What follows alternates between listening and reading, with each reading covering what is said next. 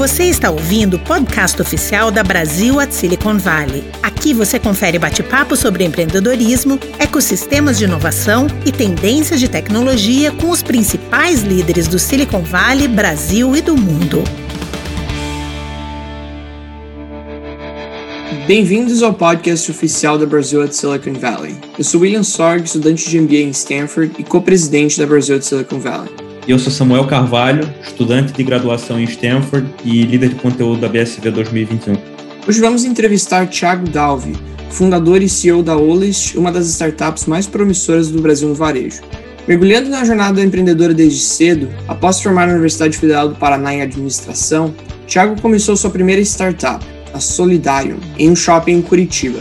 Com ênfase em revolucionar o mercado de arte na cidade, Thiago dedicou mais de uma década ao projeto Solidarium cresceu de uma pequena loja para fornecedora de grandes distribuidores como Walmart, IKEA e Mercado Livre. Em 2012, Thiago lançou seu primeiro projeto digital, um marketplace que conectava artistas com compradores de arte. Em 2014, após ser selecionado para o nono batch da renomada aceleradora 500 Startups, criou a Olist, que se tornou uma ferramenta de compra, venda e logística para o mundo todo.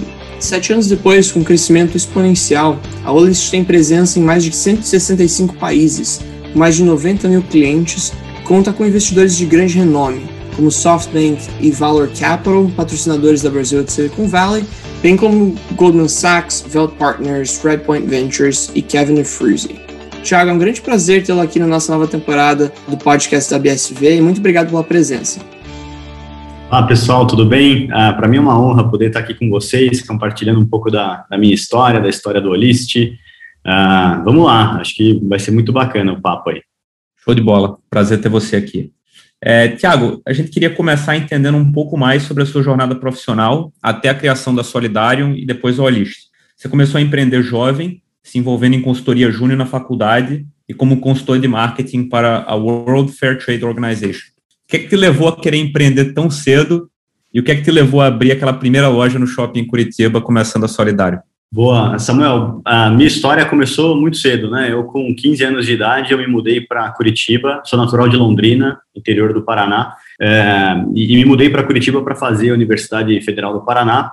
É, e logo no início da faculdade, eu acabei me envolvendo em uma organização não governamental, é, que era basicamente a empresa Júnior, né? Era um ótimo uh, ambiente para você tentar aplicar um pouco daquilo que você estava aprendendo na sala de aula na prática de verdade, né? E aí prestava consultorias para uh, algumas micro e pequenas empresas aqui. Ali foi muito bacana porque eu construí um network de amigos e, e pessoas que eu trouxe uh, eh, para a vida e até hoje, e muitos se tornaram empreendedores. Eh, eu sempre admirei muito a história de empreendedores que estavam ainda na faculdade, mas abriram seus próprios negócios e, e, começavam a transformar uma ou outra frente, né, em algum setor, segmento de negócio. A minha família inteira sempre foi é, é, uma família de empreendedores, né, não de grandes empresas, mas de micro também, pequenas empresas, uh, e sempre tiveram que, de certa forma, ralar muito para conseguir uh, continuar se mantendo, né. Uh, então, para mim, analisando tanto árvore genealógica quanto o próprio momento que eu estava e a realidade que eu estava inserido ali na faculdade, é, meu olho brilhava demais para essa história de empreender e, e, e, ainda na faculdade eu entrei em uma outra organização chamada Aliança Empreendedora, que basicamente levava acessos a micro e pequenas empresas, empreendedores aqui em Curitiba e depois em algumas outras cidades. Uh, e a gente percebeu que muitos daqueles empreendedores tinham muita dificuldade de vender os seus próprios produtos. Né? O cara tinha alguma coisa bacana, mas não sabia vender. E eu tinha um talento para a área comercial, comecei a pegar na mão de algumas daqueles artesãs, artesãos, cooperativas, né, e apresentar eles para pequenas lojas, pequenos varejistas em Curitiba. E de repente a gente tinha um negócio ali, né, o negócio começou a fazer sentido. A forma não tão inovadora que a gente decidiu começar esse negócio foi como loja em shopping. Eu tinha 19 anos de idade na época, zero experiência com o meu próprio negócio, né? É, mas acho que foi um excelente investimento de educação, cara. No final, a gente vai contar um pouco mais dessa história do Olist, mas olhando para trás, a gente hoje no Olist serve muito bem uh, quem a gente foi no passado. Então a gente já passou pelas dores de ser o varejista, de ser o distribuidor, de ser o marketplace é, e viveu muito isso na prática. Então a loja foi um excelente primeiro passo para entender como é difícil, na verdade, você montar um varejo próprio, gerenciar estoque, gerenciar escala de funcionário, e era num shopping, né, que é, é ainda mais desafiador. Né? Então, acho que foi um, foi um bom começo, cara. É, e ali também a gente percebeu que esse não era o caminho para poder escalar. Né? Então, a, a realidade bateu é, de frente ali com a gente e, e, foi um tapa na cara muito forte. E, e, a gente, ao longo do primeiro ano de vida da loja, entendeu que não era o caminho para continuar. Super legal. É, e, e, quais você acha que eram os principais desafios naquela época? Assim, você falou que você vem de uma família de empreendedores, que é um negócio quase genealógico para você. Qual você acha que é a diferença de empreender naquela época e como você via na sua família versus a diferença, versus a maneira de empreender hoje? Samuel, acho que hoje existe uma estrutura uh, que está muito mais disponível para qualquer empreendedor que queira começar o seu negócio, seja por uma oportunidade que está buscando ou seja até por necessidade, né? Hoje você tem N ferramentas, plataformas, enablers, ecossistemas, né, que de certa forma apoiam todo tipo de empreendedor, daquele que está em uma situação de vulnerabilidade até aquele mais sofisticado, né? Você tem é, múltiplos ecossistemas hoje que dão suporte e apoio a esses empreendedores. E, e quando a gente começou, na verdade, é, foi pré-smartphones, foi pré-LinkedIn, é, foi pré um monte de, de coisas, né? Que hoje a gente é, vive e, tá, e é tão comum, na verdade, né? É, então, acho que foi, foi muito mais desafiador. E a minha história, na verdade, começou no mundo offline, zero digital. Para mim, é, tecnologia naquele momento era ter um RP para emitir nota fiscal mais rápido. Era isso, cara. É, tentar que o meu background era sempre foi de é, administração. Tá? É, obviamente, ao longo da história, eu acho que conforme a gente foi interagindo, eu fui interagindo com outros empreendedores, com é, entrando em contato com alguns desses ecossistemas, né? Eu acho que foi excelente para poder entender que tecnologia poderia ser uma alavanca uh, para escalar esse negócio. E rapidamente a gente percebeu que poderia sair daquele modelo tradicional, offline, uh, que começou como loja em shopping, evoluiu para distribuição em grandes varejistas, uh, para montar o nosso próprio marketplace e tentar conectar os dois lados da balança. Né? Eu acho que foi excelente porque, de certa forma, o modelo de antes, de distribuição, ele, cara, eu, eu passava finais, você perguntou de desafios, cara, eu, eu, passava finais de semana empacotando, embalando e paletizando produtos, né, para daí colocar no porta-mala do carro e lá fazer a entrega na loja, nas docas do Walmart, por exemplo, né. É, obviamente não ia escalar nunca, mas foi muito interessante e importante para aprender como um big box retailer funciona, né, então, é, e, e, puta, meu, no começo, para mim foi super desafiador, né? Eu tive que me manter aqui em Curitiba, né? mesmo estudando e ainda tentando empreender. Eu recebia dos meus pais cerca de 300 reais, que era o que eu gastava no RU, no restaurante universitário, para uh, ah, poder almoçar, entendeu? E, e, é isso, e tudo bem, né? Eu acho assim, a realidade que você tem. Né? Não sou de uma família uh, de pessoas super abastadas, mas assim, classe média, né? Classe média do Brasil, assim, que teve que trabalhar muito para chegar onde chegou. Então, também sempre dei muito valor para o trabalho. Né? Sabia que é, o, a Solidarium e o próprio Olist, puta, eu não estava com a vida ganha, então ia ter que trabalhar muito para poder entregar qualquer coisa ali, né? É uma, é uma história muito inspiradora mesmo. E, e a gente sabe que esse sucesso né, não foi do, do, do dia para noite. Você falou bastante das, das iterações do seu primeiro projeto, foi uma década de muito trabalho. E você foi passar um tempo no, no Vale do Silício, né? em que momento você percebeu que precisava ir para os Estados Unidos? Como que essa experiência mudou você como empreendedor? Perfeito. William, acho que foi um excelente banho de loja, né? No final, ter ido para o Vale uh, e ser acelerado pela 500 foi uma excelente oportunidade para conhecer um ecossistema que eu não conhecia tão bem ainda. Até antes disso, a gente tinha sido selecionado para um outro período, em 2011, na verdade, três anos antes, uh, chamado The Unreasonable Institute, é, em Boulder, no Colorado. E lá, na verdade, eu conheci muito desse mundo de tecnologia. Foi aí que nasceu, na verdade, a, a ideia de montar um marketplace. Então, eu já estava com isso na cabeça, né? Vale do Silício já, de certa forma, é, reverberava ali na, na, nas minhas reflexões e muito do que eu imaginava para o futuro. A verdade é que a gente foi pivotando não porque a gente via oportunidades melhores, mas porque a gente estava sempre quase quebrando e se a gente não pivotasse, ia acabar a história, entendeu? Essa é a verdade, né? Então, olhando para trás, né, o pivô ele nunca foi um ponto final, foi uma vírgula na história, então segue o baile. É, mas acho que quando a 500 nos, nos descobriu, a gente estava de novo quase quebrando, o marketplace estava bombando, crescendo para caramba, a gente não tinha capital para poder investir no crescimento do negócio, tinha outros concorrentes nascendo e a gente estava tracionando. E aí eu acho que, de novo, ter recebido o aporte da 500 não só nos deu fôlego para poder é, é, continuar investindo no negócio, mas nos fez pensar de forma muito mais ampla em toda a história que a gente estava construindo. E, cara, foi bizarro, porque a gente entrou na 500 como Solidarium, como Marketplace, e saiu de lá como List. Né? A gente pivotou durante o programa, na verdade. Né? Então, acho que isso foi super desafiador também, porque a gente entrou com um plano muito claro do que fazer, de captar o investimento para Solidarium, escalar o Marketplace de produtos feitos à mão, mas rapidamente a gente também percebeu que existia uma oportunidade muito maior do que aquela, de que o desafio de vender não se limitava a artesãos ou artesãs no Brasil, uh, mas era todo e qualquer tipo de empreendedor, micro, pequena, média empresa.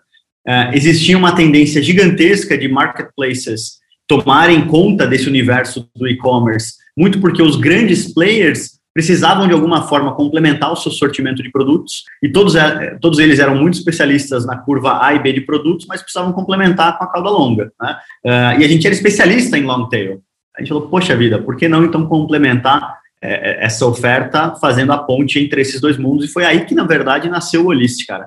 Então, é, eu lembro hoje de, de, quase não ter aceito a, a, o investimento da 500, mesmo quase quebrando, porque eu já estava super cansado, essa é a verdade. Né? A história toda, é, é, ela, ela é, exauriu muito da minha energia naquele momento, né?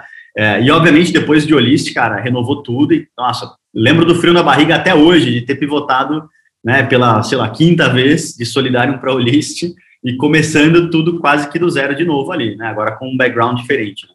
Muito legal. Ainda bem que você aceitou, então, o investimento da 500. É, cara, assim, hoje a Olist se tornou uma empresa global, né? E ela consegue digitalizar o varejista quase que de ponta a ponta. Uhum. E no Brasil, principalmente no ano passado, o mercado de e-commerce tem crescido cada vez mais. Acho que um negócio interessante é que no Brasil você ainda tem uma concentração muito grande nos vai, quatro principais, quatro, cinco principais marketplaces, né? E você começou muito, acho que mais recentemente a lista era muito focada em, em marketplace, né? E, e como você conseguir vender bem no marketplace e mais recentemente vocês lançaram uma iniciativa de, de venda direta do varejista para o seu consumidor com a Oli Shops, assim. Quais os principais motivos que você fala para essa diversificação estratégica e tem algum exemplo, assim, talvez de fora do Brasil ou de outro lugar do mundo que você usou é, para seguir essa estratégia? Excelente ponto, Samuel. No final, é, a gente começou conectando merchants é, com marketplaces Uh, porque a liquidez, né, onde a, a venda estava no marketplace, né, então de certa forma eu tinha que tentar capturar essa venda e entregar para o meu lojista. Qual que foi o cenário que a gente entendeu que existia naquela época existe até hoje, né? Se você é um merchant, seja offline ou online, você tem dois caminhos no final do dia, né, se é offline para se digitalizar, se é online para aumentar vendas. O primeiro deles é montar o seu próprio e-commerce. E aí você tem que aprender a fazer né, tudo meio que de ponta a ponta, a aquisição do cliente, o relacionamento com esse cliente, logística de ponta a ponta, catálogo. E esse cara vai ter que ativar N plugins diferentes e é super complexo. O que a gente vê aqui é que muitos desses empreendedores simplesmente não conseguem seguir em frente. O segundo caminho, que é o que a gente tomou no início, é, é justamente se conectar a esse mundo dos marketplaces e o Brasil, sendo um mercado fragmentado, né, você tem ali múltiplos players que são relevantes, você tem que estar presente em todos eles. Né? Então, em geral, você tem que construir acordo comercial, integração, reputação, aprender a operar em cada um desses uh, marketplaces. E, e isso é complexo para muita gente. Né? A gente sabe porque a gente construiu a maior loja dentro dos maiores marketplaces e é super desafiador. Você está lá no topo da reputação, é, crescendo o tempo todo. Uh, então, o, que, o conceito que a gente tentou implementar naquele momento era abstrair a complexidade do mercado e entregar isso de forma muito simples, como uma one-stop shop para esse merchant, poder gerenciar o negócio dele e as vendas online dele é, em um só lugar. Ah, então ele gerencia catálogo, preço, estoque, pagamento, saque, troca, devolução, tudo de forma muito simples. Essa sempre foi a, a ideia do simple yet super powerful. Né? Acho que é, é isso sempre permeou muito a realidade. Gente, de novo, começou com o marketplace porque é onde o mercado estava, ele ainda está, né, boa parte dele ainda está em marketplace, mas a dor do merchant não se resume a vender em marketplace. A dor do merchant é muito mais ampla do que isso. Esse cara tem dor ao montar o e-commerce próprio alavancar a marca própria dele, seja para um posicionamento institucional, seja né, para capturar vendas na região, no bairro, na cidade. Ele tem dor ao mover caixinha de um lado para o outro. Quando ele tem que usar o, Correios e isso é super caro e com SLA que não é tão bom. Ele tem dor quando ele vai num banco, cara, e vai tentar tomar um crédito, depois de 60 dias ele toma um não. É, então, e o banco está analisando o crédito pelo histórico financeiro da empresa dele, mas o banco não entende nada de varejo, né, e, e do que ele vai vender propriamente dito. Então, como que você vai score credit é, olhando o histórico de uma micro pequena empresa? Super desafiador. Então, cara, é, muito do que a gente sempre quis construir é esse mesh do commerce né, no nosso país.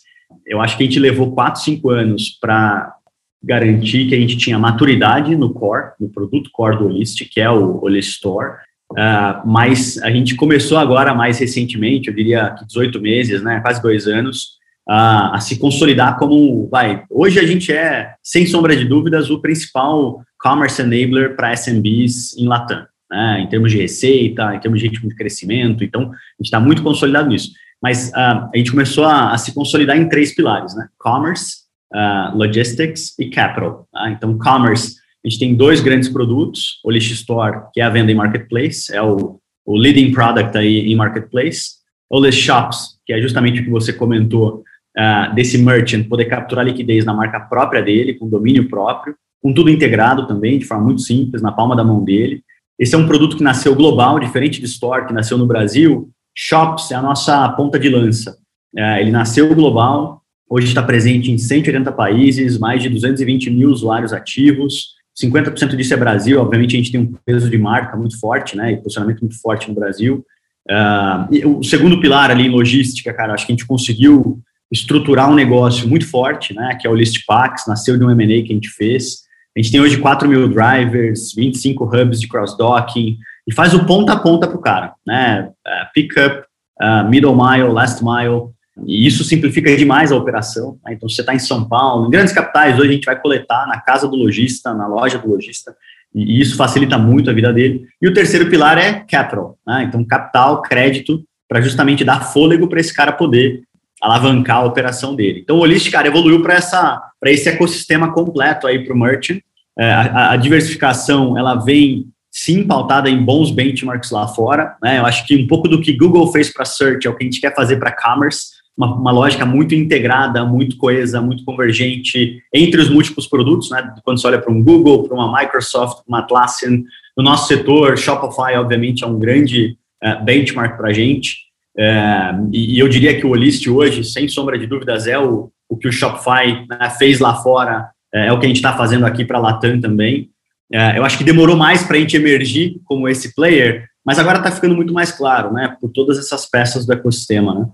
É super interessante que você mencionou o Shopify, porque acho que uma, uma, curiosidade que a gente tem aqui é várias pessoas meio que perguntam se a digitalização do, do, do varejo no Brasil vai vir dos offline natives, é, que é um pouco do que você falou, do cara que é, já tem uma loja física e está começando o seu próprio e-commerce ou vendendo em marketplace, ou como aconteceu em alguns outros lugares do mundo, acho que Shopify é um grande exemplo, vai vir mais de digital natives, né, que é esse cohort que cara cresce mais, tem uma mortalidade mais alta, mas aqueles que é, sobrevivem crescem muito e crescem junto com você e você consegue colocar mais produto como capital, como logística along the way, assim.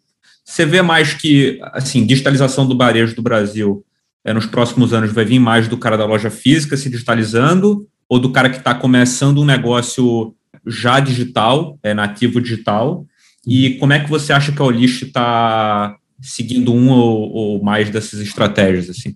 Samuel, a gente serve os dois públicos hoje, né? No final, no Brasil, a gente ainda tem uma realidade que é muito dura, né? Boa parte dos negócios ainda são offline. É, e esses negócios, eles sofrem demais com as intempéries do mercado, né? E aí, obviamente, pandemia é, escancarou, na verdade, o gap de sofisticação e digitalização que a gente tem no nosso país. É, então, uh, eu, eu diria que a gente tem alguns secular tailwinds que vão se manter muito fortes ao longo dos próximos anos. Então, mais e mais merchants offline vindo para o mundo online por uma necessidade de ressignificar o seu próprio negócio e de catch up com as mudanças de mercado. Né? De novo, pandemia é, mostrou isso de forma escancarada. Segundo, mais e mais buyers né, sendo atraídos para esse mundo por, cara, N motivos, desde mais conveniência, é, até disponibilidade de produtos que eventualmente ele não encontraria de outra forma, é, e, e, o terceiro ponto sobre né, digitally native brands e companies, cara, eu acho que a gente ainda não viu essa onda muito forte no Brasil. ela está começando. Né? Eu acho que a gente tem excelentes exemplos de empreendedores que estão começando agora, seja em cosméticos, uh, em bebidas, enfim, múltiplas verticais, uh, mas que eu acho que ainda é um setor nascente. A gente vai ver essa tendência muito mais forte uh, ao longo dos próximos anos, eu diria. Super claro. É, e aí eu acho que talvez a última pergunta desse bloco, um pouco mais de digitalização da SMB, é, vocês, como você falou, vocês compraram algumas empresas recentemente, né? Então, acho que a ClickSpace é um exemplo, o Pax, que você falou de logística, vocês estão colocando novos produtos na mesa. É, então, o cliente está crescendo, mas ele não. E, e, você captura uma parte do valor nesse crescimento, né? Você ajuda ele a crescer e você também coloca mais produto é, para tornar ele mais bem sucedido à medida que ele cresce.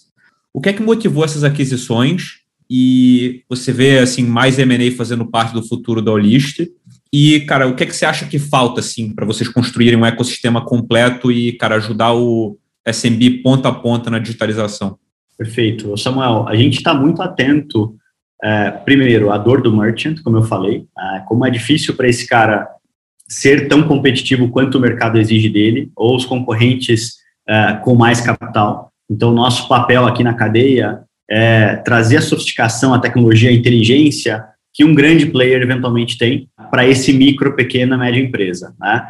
Dito isso, cara, com um mercado tão dinâmico, tão capitalizado e tão ativo como esse que a gente está vivendo, a gente não, não pode se dar o luxo de, de só querer construir as coisas dentro de casa, porque leva muito tempo, né? Apesar da gente ter construído o List Store dentro de casa, o List Shops dentro de casa, é, existem muitos pilares importantes da vida desse lojista que eventualmente a gente não vai conseguir catch up com o mercado e também com a necessidade desse lojista se a gente ficar tentando construir dentro de casa. Então, M&A é sim parte da estratégia de expansão da companhia. A gente tem um pipeline extremamente aquecido hoje aqui dentro. Eu acho que uma coisa que driva esse, esse nosso apetite por M&A é sim querer crescer e oferecer uma solução mais robusta, mais uh, completa, mas, mas a gente também não quer simplesmente trazer uma ou outra peça aqui para dentro e deixar ela fazendo o que ela já fazia, mas sem muita aderência né, a, esse, a esse próprio ecossistema. E, de novo, com essa visão alinhada sobre o sucesso do nosso merchant, que é quem a gente serve de verdade. Então, por isso que eu te falei que os nossos benchmarks são essas empresas que já fizeram isso em outros setores, ou até mesmo no nosso setor.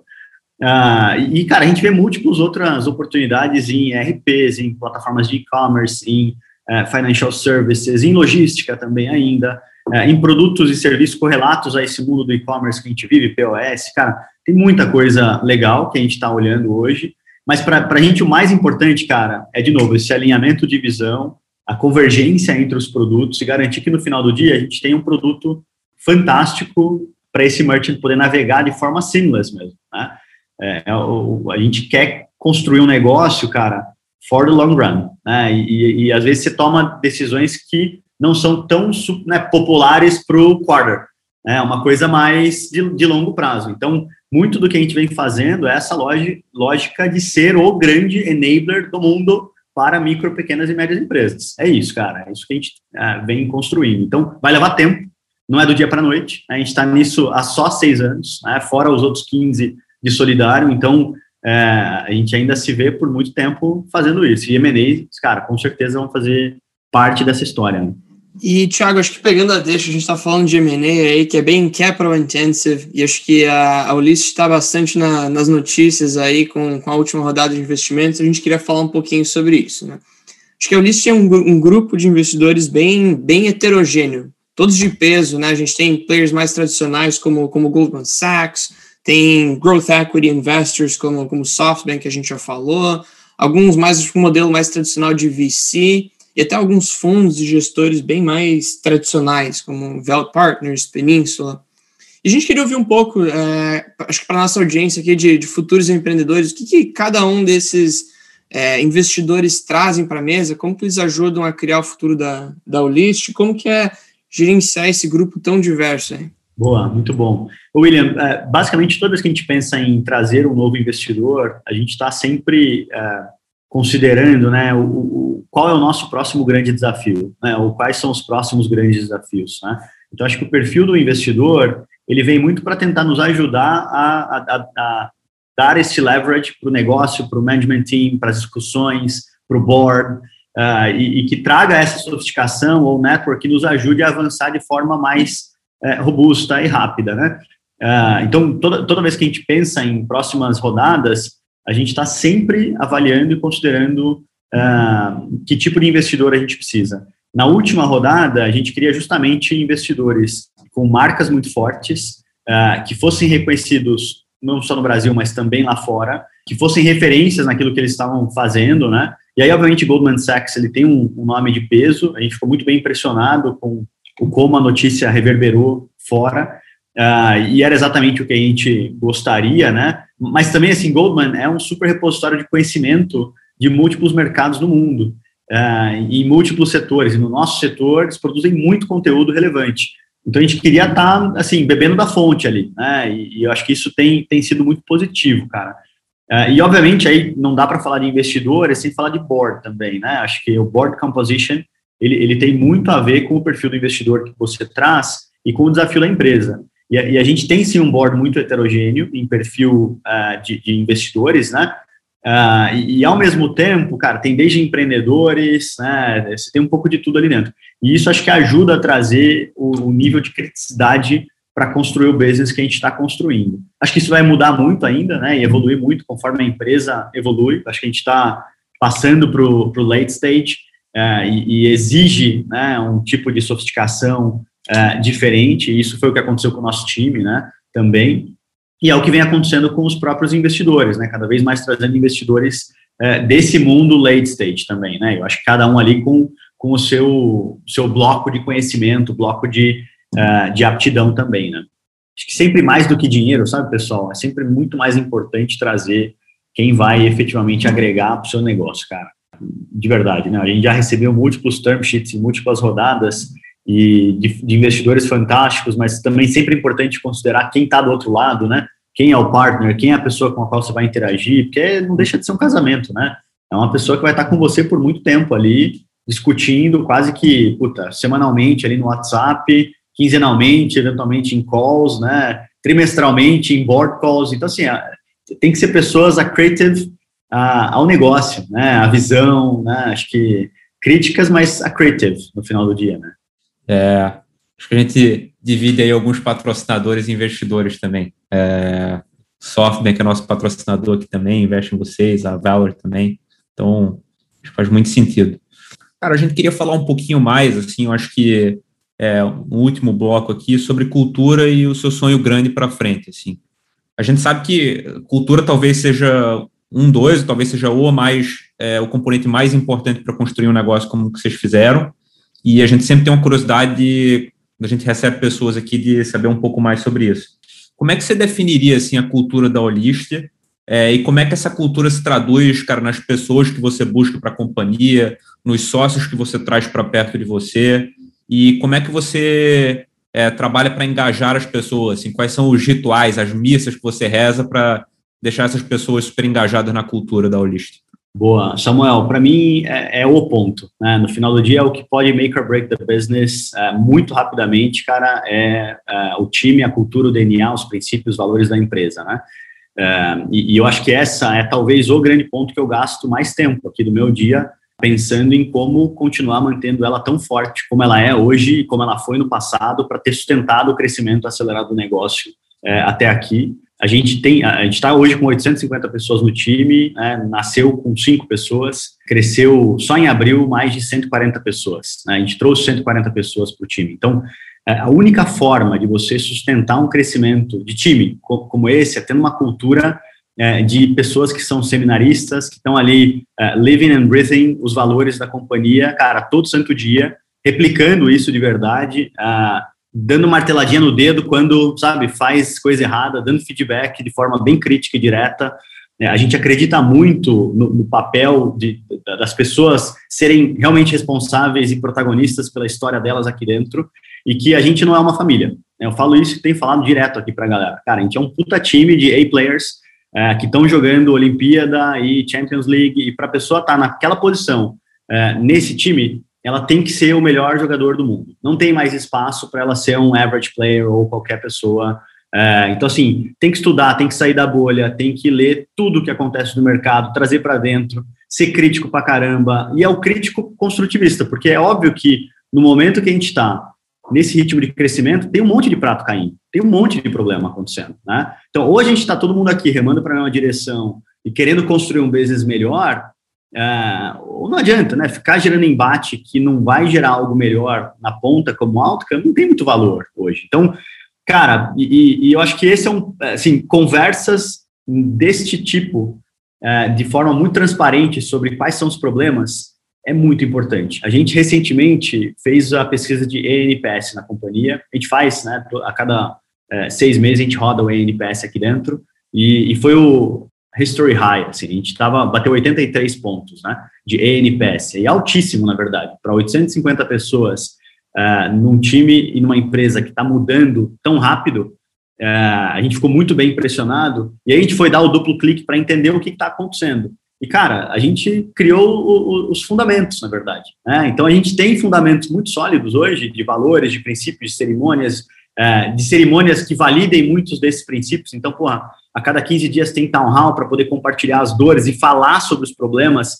Quando a gente é, levanta os principais problemas no NPS, a gente abre isso para todo mundo da companhia. Né? E vai lá e, cara, faz uma puta exposição de todos os problemas. Por área, a gente vai lá endereça cada ponto por área, gera plano de ação com o head daquela área Além de, cara, N outras coisas né, que a gente tem feito para tentar reduzir o, o, o gap né, entre é, o que a gente está discutindo no board, no management team da companhia e no que o analista está fazendo também lá na ponta. No final, todo mundo tem que estar tá vivendo a mesma companhia, né, respirando as mesmas dores, entendendo dos mesmos problemas, discutindo e contribuindo né, para construir a mesma companhia, sabe? E, e eu acho que a gente errou muito no passado, especialmente com pessoas, de, de não falar tão abertamente, de não falar tão direto, de não dar os feedbacks duros, né, quando tinha que dar. Uh, e, e, isso, obviamente, teve seu preço por um tempo. E, cara, a gente aprendeu pra caramba. Então, hoje, óbvio, né, leio pra caramba, converso com um monte de outros empreendedores. Uh, acho que isso é muito importante na vida do empreendedor. Uh, e, cara, mais importante que tudo é não tenha ego, né? Assim, deixa o seu ego em casa, sabe? Tá todo mundo aqui querendo construir o melhor negócio possível. O ego, ele não adianta, né? A gente está aqui para servir o merchant, não o Thiago, não o investidor A, B ou C. É, eu acho que isso facilita demais é, quando você entra numa discussão. Né? Espetacular. Você falou que não, não é uma família, é um time de alta performance. Eu acho que uma última pergunta é assim, qual você acha que é o próximo jogo que esse time vai jogar? É, qual você acha que é o próximo passo? Você acha que, cara, é descer para o mundo físico com cara, entrando nos RPs, você acha que é entrar mais a fundo em, é, no ecossistema do e-commerce, então, de repente, audiência, entrar mais em logística, como você falou, etc. Uhum. É, e o que é que a gente. Ou melhor, não, acho que nós não importa. Acho que o que é que o merchant da Olist deve esperar da companhia dos próximos anos? Assim? Legal. A gente está criando um Global Commerce Enabler, uh, Samuel, e a gente quer que esse Commerce Enabler seja o enabler of choice do nosso público. Então, é, para ele ser o, o enabler of choice, cara, a gente tem que entregar a melhor solução, a mais completa. É, e a gente tem três grandes pilares e propósitos aqui que, que norteiam muito o desenvolvimento do que está por vir. Né? Então, tudo que a gente faz aqui, ele tem que gerar mais eficiência operacional para o merchant, tem que tornar ele mais competitivo e tem que fazer com que ele seja mais líquido. Né? É, é isso, cara. Essa trinca, ela, é, ela é meio que os fundamentos de todo o produto, de tudo que a gente está construindo, de todo novo elemento que a gente traz é, por ecossistema. Então, cara, o que o merchant deve esperar é um ecossistema cada vez mais completo nessa, nessas três pilares que eu falei, commerce, uh, capital e logistics. Cada um deles está evoluindo muito. A gente está investi investindo algumas centenas de milhões uh, em cada um desses blocos hoje, trazendo novas uh, empresas e plataformas para dentro de forma integrada, robusta. E, e, esse play não se resume ao Brasil. Né? Então, acho que os, os próximos passos da companhia já, já passam a tocar mercados internacionais. Né? A gente está olhando para a Latam, mas também está olhando para para outros países e, cara, a gente vai para cima com toda a força, assim. Né? E, e, eu acho que eu, uma coisa que me, me dá muita tranquilidade, não, porque, pô, o que eu mais ganhei nos últimos anos foi cabelo branco, cara. É, é, é que, cara, essa galera é, com esse nível de jogo e nível de integração e, e, sofisticação, cara, a gente vai ganhar onde a gente entrar, entendeu? e a gente vai para cima para realmente construir a melhor solução. Eu acho que aqui uh, o, o, a galera tá com uma energia absurda para continuar construindo um produto cada vez melhor. Tiago, com certeza uma história muito, muito inspiradora, dá vontade de sair daqui e, e sair abrir uma empresa. É, agora a gente chegou no final da, das nossas perguntas estruturadas, né? A gente tem é, um, um, jogo rápido que a gente gosta de fazer com, com todos os, os convidados. Está pronto? Bora, vamos lá. Primeira pergunta: é, você teve grandes mentores é, ou role models que te ajudaram muito na carreira? Quem foram e por que, que eles foram importantes? Muito bom. Eu, eu sempre acho que aprendi muito a partir uh, de, de, outras, uh, outros empreendedores, outras pessoas. Uh, então, puta, Eric da RD, né, que é o fundador, CEO da RD, o Alessio no Pipefy, e, cara, assim, tantos outros. Acho que a Endeavor, para mim, foi sempre uma fonte muito grande de pessoas inspiradoras e que já passaram pelo que a gente está passando, né? O Sérgio da Acreditas, sei lá, tem tanta gente, acho que para quase cada dor, cada bloco de coisas que a gente foi sofrendo ao longo dos anos, a gente tinha um role model ou uma pessoa com a qual fala, cara, puta, se a gente né, chegar no, no, mínimo perto desse cara, do que ele construiu, a gente vai estar tá muito bem. É, eu acho que isso foi, foi, foi nos ajudando muito, cara. E que dica você daria para você mesmo no início da carreira?